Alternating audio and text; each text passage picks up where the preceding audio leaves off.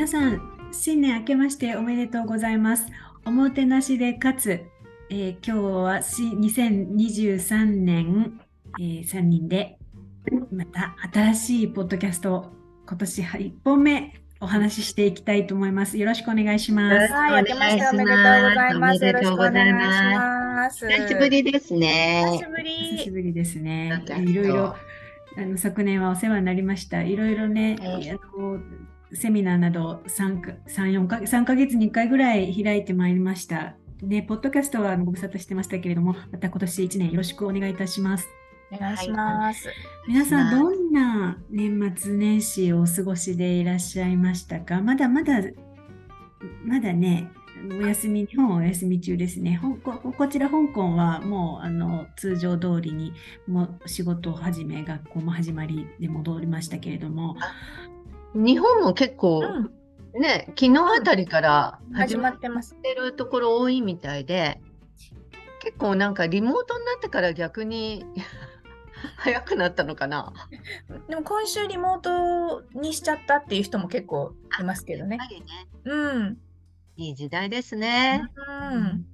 ええ、私たちのやっぱりこうテーマとしてはこう、ね、100年人生100年時代これからどんなふうによりよく生きていくのかどんなふうに自分たちのキャリアを考えていくのかなどについてお話ししていきたいんですけども、はい、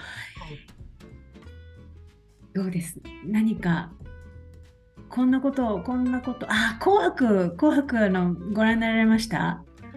見たんだけど途中で脱落した人がいるって噂に本当だ。すいません。私なんですけど「紅白」ユーミンまでは見たんですけど、うん、そう年末でもう1年に1回やるかないかの大きなこう持病持病というか大きな頭痛がありましてもう1日、うん、元旦1日ね床に伏していまして残念だった。見終わることはできなかったんですけど。でも時差があるから「紅白」終わっても1時間以上香港は新年まで。そうそうそうそう。そう余裕があるんだ。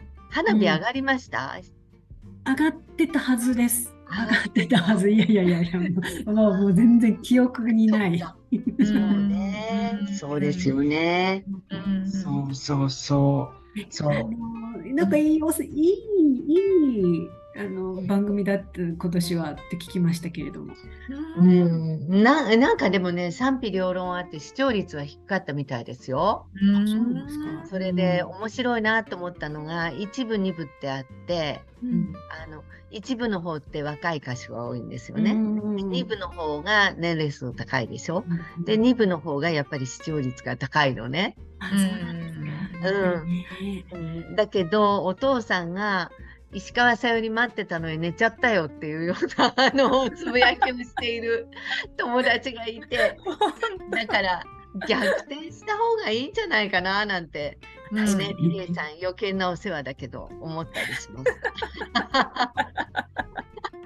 若い人見てるのかなそもそも。子供が見るかな、結構ねあのヤングあの中中高生にも人気な曲が、うん、そうそう歌詞が出てるので、うん、うまく取り込めてると思いますよ。うん、そう、うん。ね。そんな中で、うん私は結構気づきがいっぱいありまして、うんうん、2つあったんだけれど、うん。うん。と1つは自分がねあの歌手じゃないんだけれど自分の人生で私は一体何番目ぐらいの歌手の位置にいるかなとか、うん、あるいは、うん、果たして登場できるかな呼んでもらえるかなっていうようなことを考えながら見てました。うん、だって呼んでもらえない歌手もいっぱいいるわけじゃないですか。ね。そっか、じゃあ歌手、その紅白に出る歌手のそのキャリアを見て、うん、いろんな、いろんな経験が思ってる歌手たちを自分、自分と当てはめると自分はどんな立ち位置に、どんな、どんな場所にいるのかなっていう。うんうん、そう。それでね、それで、あの、いるかどうかわからないんだけれど、うん、ここのポジションにやっぱりいなきゃいけないよねと思ったのは、うん、石川さゆりなんです。天城越え。そう。うん。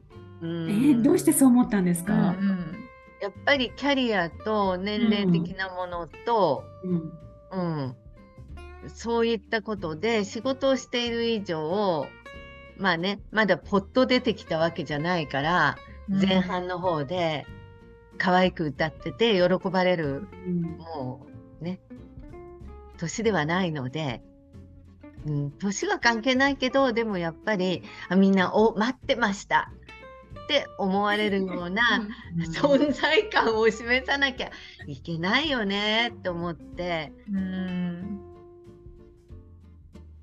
今年はすごいですよね。期待を裏切らないですよね。やっぱり何十年も歌ってきた人ね。そうそうそう。うん、弥生さん存在感ありますよ。うん、もっともっともっと弥生っていうそういう感じですよ。本当？南子さんは？南子さんだったら？私だったら私はあの郷ひろみかなって思うんですよ。私が感動したシーンは、ね、流しながらもちろん見てるじっくり見てるんじゃないんだけど感動したのがセカオワのハビットで、まあ、去年バズったあのハビットなんだけどあのー、最後最後っていうか後半踊るところで本当に男の子も女の子もで年いってる郷ひろみも、みんなで楽しく踊ってたってこの層の厚さ歌手の層の厚さってすごく日本って培ってきたんだなっていうのが一つとあの世代を世代というか時代を表してるなってシニアの人と若い人とああやって一緒のところで一つのことを作っていく時代だから若い人に刺激を与え私たちは与えながらでも学んでいってでその逆もありと。でキャー郷ひろみって ある意味言われる あ郷ひろみも踊ってるみたいに言われる、まあ、そういう立ち位置がいいなと 思ったのと「ハビットの歌詞がやっぱりその若い人の感性で世の中をちゃんと見てるなと思ってたちの感性うんそうなの。直子さんねいつもあのちゃんとねアップデートしてますもんねそういう情報とかね。うん、好きなんだよね。なんかこう、若い人からの刺激がとっても好きなんですよね。うん、うん、私はそうでした。そっか、じゃあ常に、常にお仕事の筋トレもされてるわけなんですか？仕事の筋トレ。そうね、仕事の筋トレ重要。重要、本当に。うん美穂さんはなんか、ね、ちょっと見てないけど、見てない、見てないからだ。だ誰なんだろう。ねえ、その、あの、石川さゆりから何番か前ぐらいの歌手でしょう 誰だろうね。石川さゆりにバトンを渡すみたいなね。 PUFFYとかね。誰だろう PUFFYじゃないよ、 Perfume だ。 Perfume？Perfume、かっこいい。あそうそうなんだ。そう。パフュームって何？って知らないですよ。そうそうそうそう私もか。かわいいですよ。すごくめちゃくちゃ。そうそうそう。そう。うん。あともう一つ紅白ではあって、その次の日か何かで紅白の歴代司会者のインタビューみたいなので黒柳さんが言っていた黒柳徹子が、やっぱり黒柳徹子がなんかの自分が司会をやった時に、あチャンスを見てこういう舞台なんだから自分としてのメッセージを伝えたいと。それがあのまあねいろいろな多様性という意味でね手話の手話ができるので手話を使って、うん、えー、メッセージを伝えたっていう。でそれの話を聞いた時にああそうかやっぱりあの仕事をしている人って自分のポリシーを常に持っていてそれをどんな瞬間でも意識して出していくっていうことをしてるんだなっていうのでちょっと感動しました。うん。なこさん見てたんだよね。うん、見てた。そこすごくそう思った。そういう人にはステージが与えられていて、メッセージ発信していくことってとても重要なんだなって思いました。そうですよね。うん、ただぼーっとね仕事してるだけじゃなくてね、うん、与えられた役だけじゃなくて、そこに自分の心情を盛り込んでいくっていうのは、まあ、私たちでもできることなのでやっていきたいなと思いますよね。ですね。うん、うん。うん、そっか。年末年始のねそういうテレビ番組からでも、ね、気づがいっぱいあったわけですよね。うん、ね。